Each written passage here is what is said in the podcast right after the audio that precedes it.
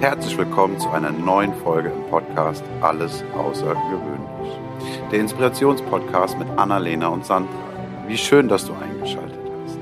Und nun geht es auch schon los. Ich bin Timo und wünsche dir ganz viel Freude und Impuls für dich und deinen Alltag. Hallo und herzlich willkommen zu einer neuen Folge von unserem Podcast. Hallo Sandra. Hallo Annalena.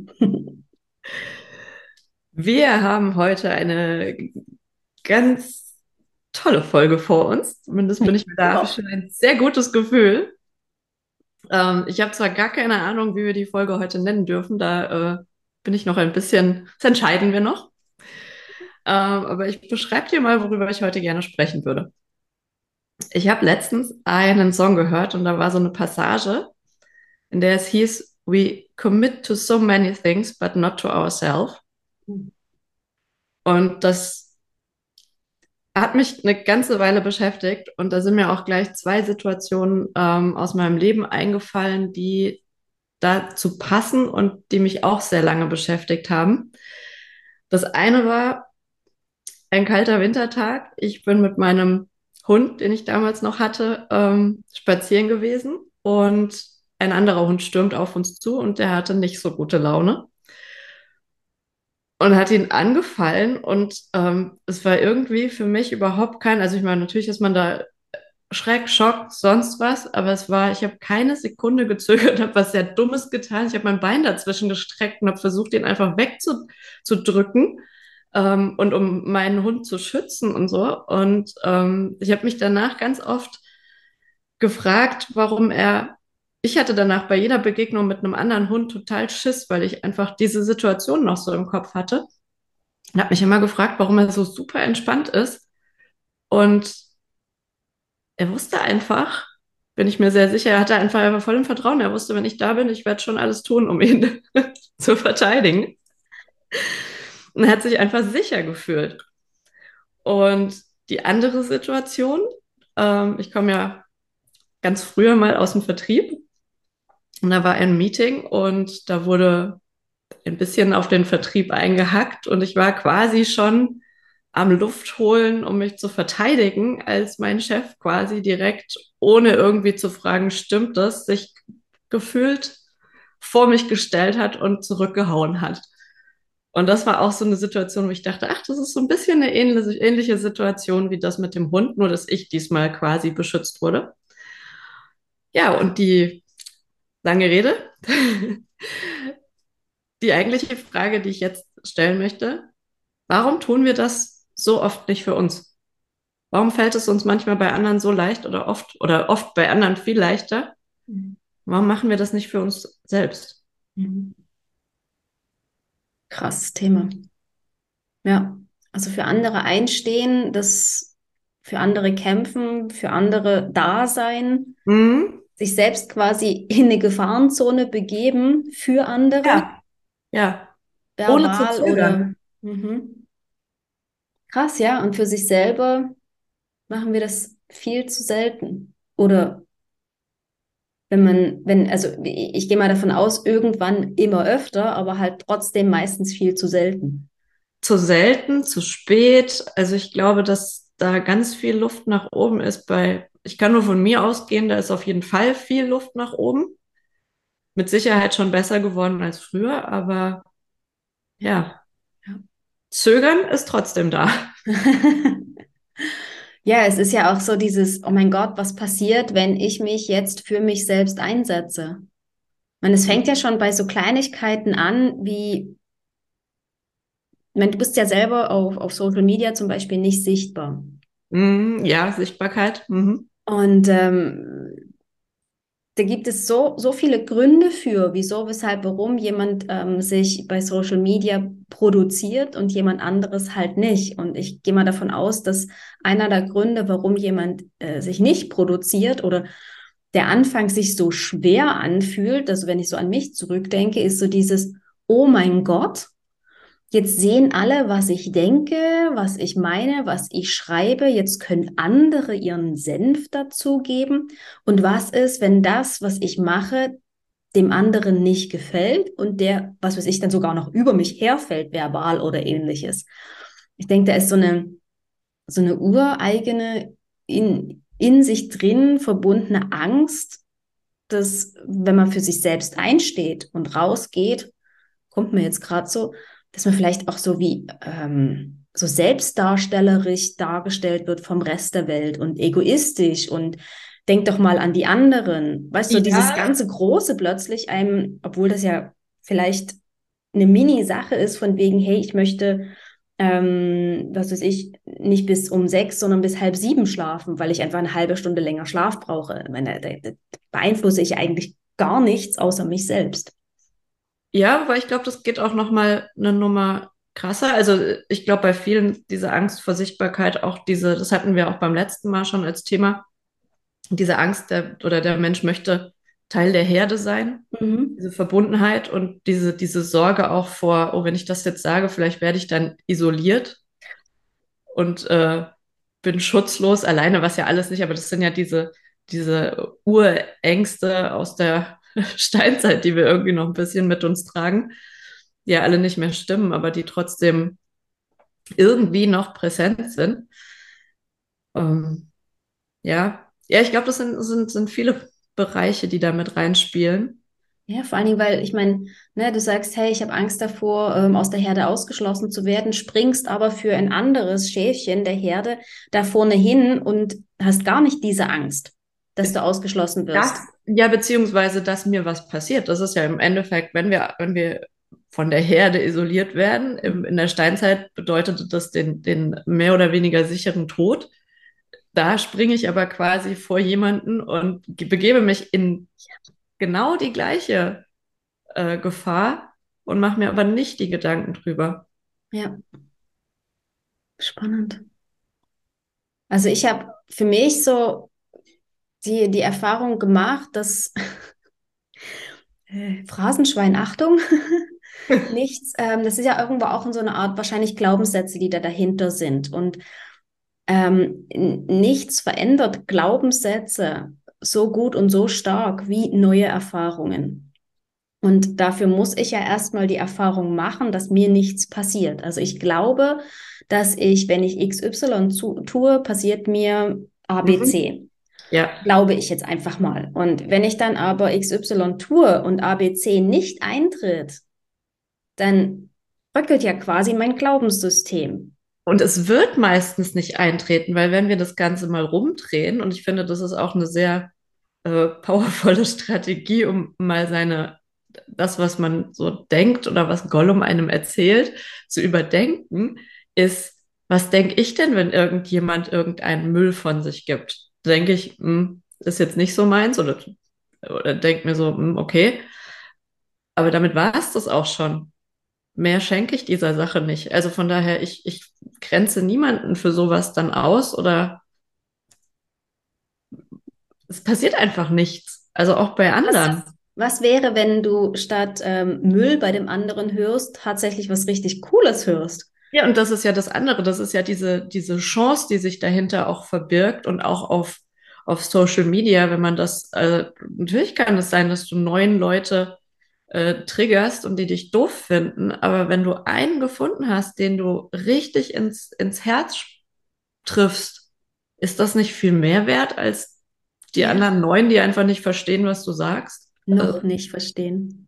Ja, oder noch nicht verstehen. Nicht verstehen. Weil am Ende ist es doch auch, auch wieder dort an dem Punkt so, oder? Wenn, wenn, wenn es dich triggert, wenn es dich betrifft, dann betrifft es dich. Also egal, ob es dich jetzt negativ oder ähm, positiv sozusagen beeinflusst, es hat einen Einfluss auf dich. Erst, erst wenn, wenn du keine Gefühle dafür hegst, was, was der andere gerade von sich gibt, dann ist es dir wirklich, ja, betrifft es dich nicht, ist es dir egal. Also es ist für dein Leben quasi egal. Also von dem her sind die Neuen, die es doof finden, äh, am Ende ja auch wichtig. Die Frage ist halt nur, mit was für einer Reaktion von diesen Neuen kannst du rechnen, die die dich davon abhalten, für dich selber einzustehen. Und mit welcher Reaktion kann ich umgehen? Ich glaube, das ist auch ein, ein Punkt, der, weil natürlich kann was Negatives passieren oder was Negatives zurückkommen.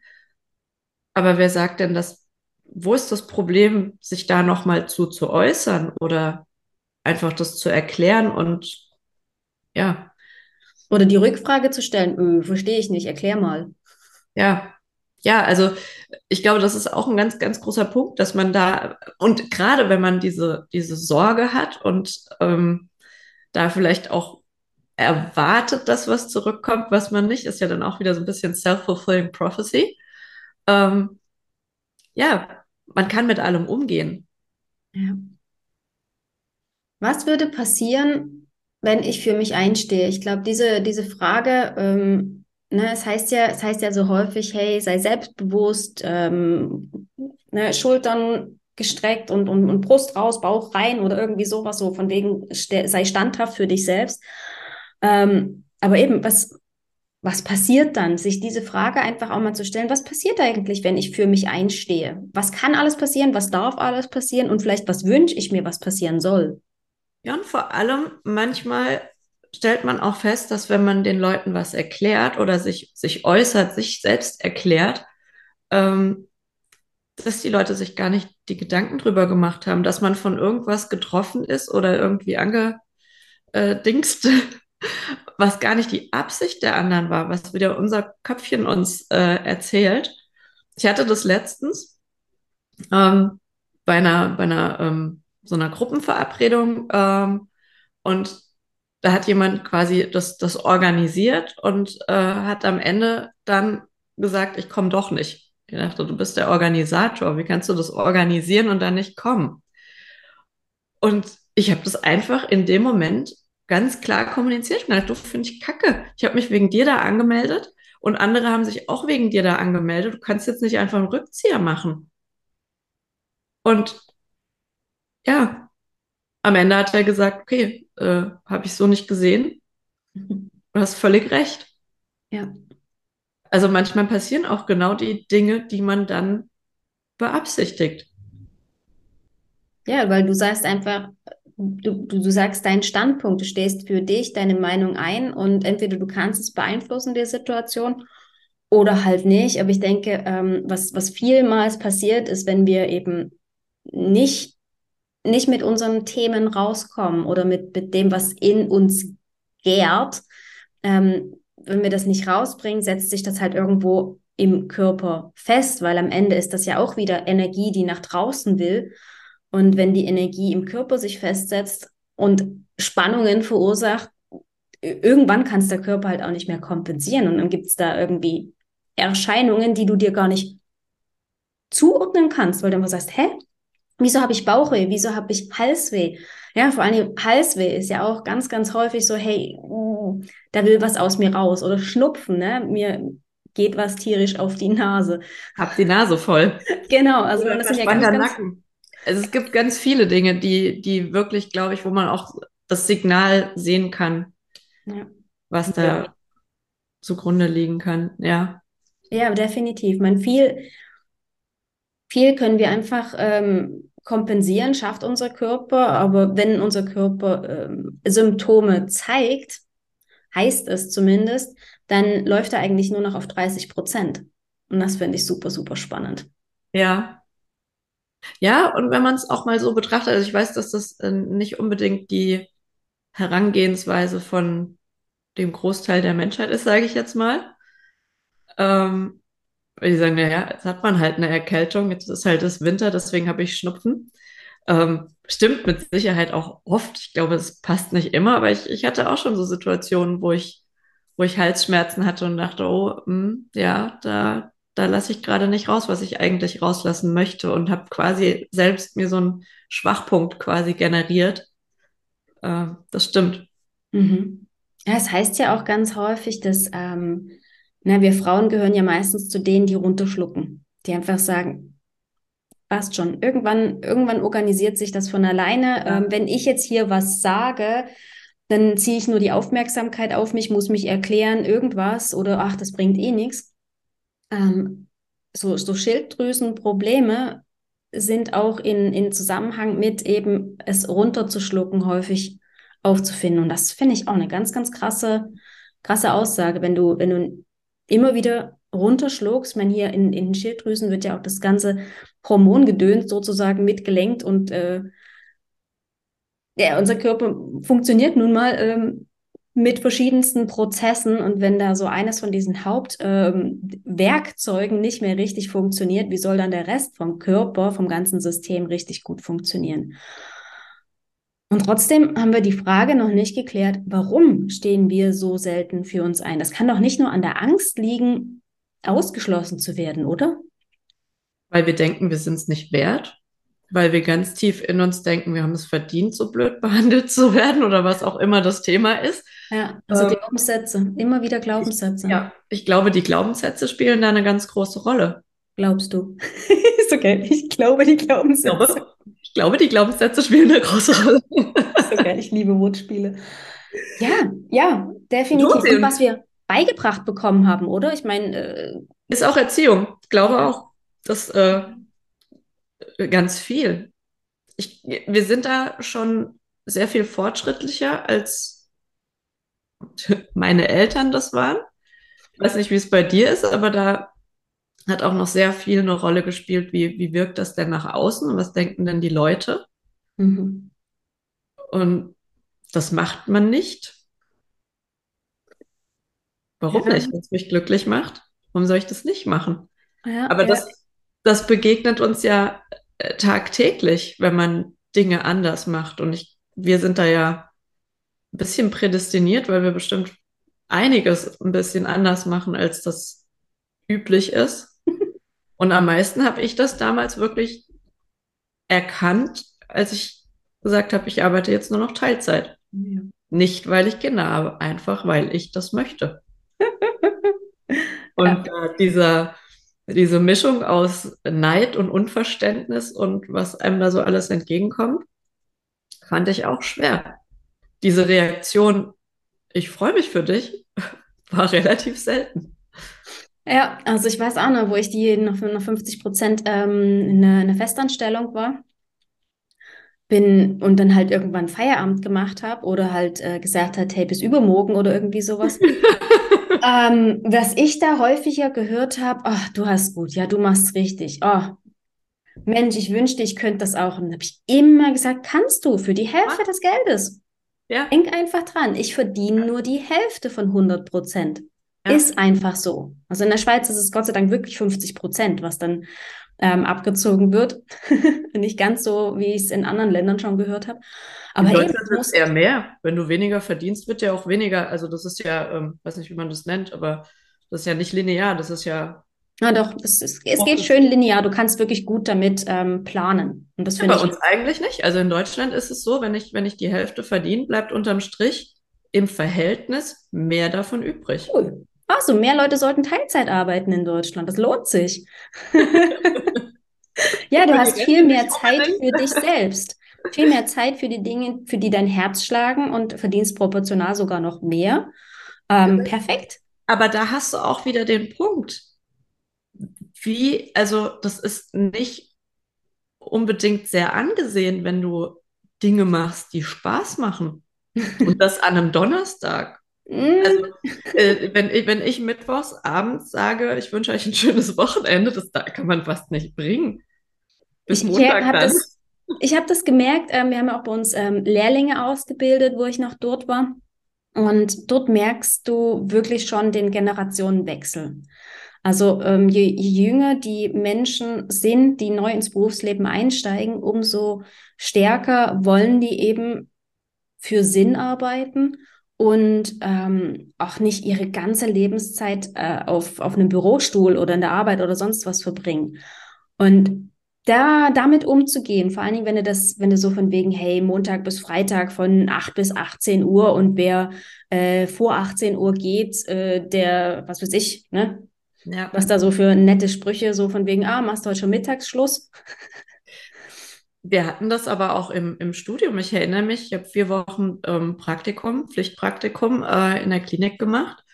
Und ähm, da hast du in, das waren vier Wochen, in denen ich quasi kein, kein Leben hatte, wirklich, weil äh, irgendwie ständig Nachtdienst auch. Ähm, viel Schlaf, den man nachholen durfte. Und mhm. da, da war einfach, äh, und, und dann waren zwei Semester nach uns, äh, wo die auf einmal aufmüpfig wurden. Also ich habe das ja auch mitgekriegt, wie das dann, äh, wie darüber gesprochen wurde. Äh, wie, wie, wie können die nur? Und jetzt achten die da auf, wie viel Zeit man da verbringen muss. Und für uns war das gar kein Thema, irgendwie da zehn Stunden zu sein und dann nach zwei Stunden wiederzukommen und den Nachtdienst anzutreten. Aber dachte ich auch, habe ich gerade letztens drüber nachgedacht, das ich heute überhaupt nicht mehr machen, wäre überhaupt gar keine Option. Ich meine, wir, das war Praktikum, das war unbezahlt, aber es gab Leute, die, für die war das deren Job und die sind nicht so entlohnt worden, wie man das erwarten würde. Also. Genau, genau, genau. Also ich finde das super, super spannend, wie, wie, wie sich dort auch unsere, unsere, wie sich der Generationenwandel in, in dem ähm, auch zeigt. Und ich glaube, auch deswegen werden, werden jüngere Generationen häufig auch irgendwo als, als äh, weltfremd oder selbst, ähm, selbstorientiert oder ähnliches bezeichnet, weil halt die Kluft so krass ist von, oh mein Gott, ich muss eben alles tun, damit es der Herde gut geht. Ähm, ich bin, ich habe ja nach der Rente habe ich ja dann Zeit, mich auszuruhen, ähm, was ich ja ziemlich schräg finde. Und dann diejenigen, die sagen, hey, Moment mal, ja, ich lebe nicht, um zu arbeiten und ich, äh, und ich arbeite nicht, um leben zu können, das, das funktioniert für mich nicht. Also auch dieses Wort Work-Life-Balance wird ja mehr und mehr in Work-Life-Blending, dass so Leben und Arbeiten irgendwie so nebeneinander wirklich super funktioniert, dass man gar nicht mehr das Gefühl hat, dass man sein Leben eben für die Arbeit opfert. Ist man nicht die beste Version seiner selbst, wenn man tut, was man wirklich liebt und wenn sich Arbeit nicht anfühlt wie Arbeit. Ja, und wenn man für seine Themen einsteht und sagt, hey, ja und dort nein, oder? Ja, ja, und dieses eben auch Nein sagen, das ist auch nochmal ein gutes Thema. Aber ja, das.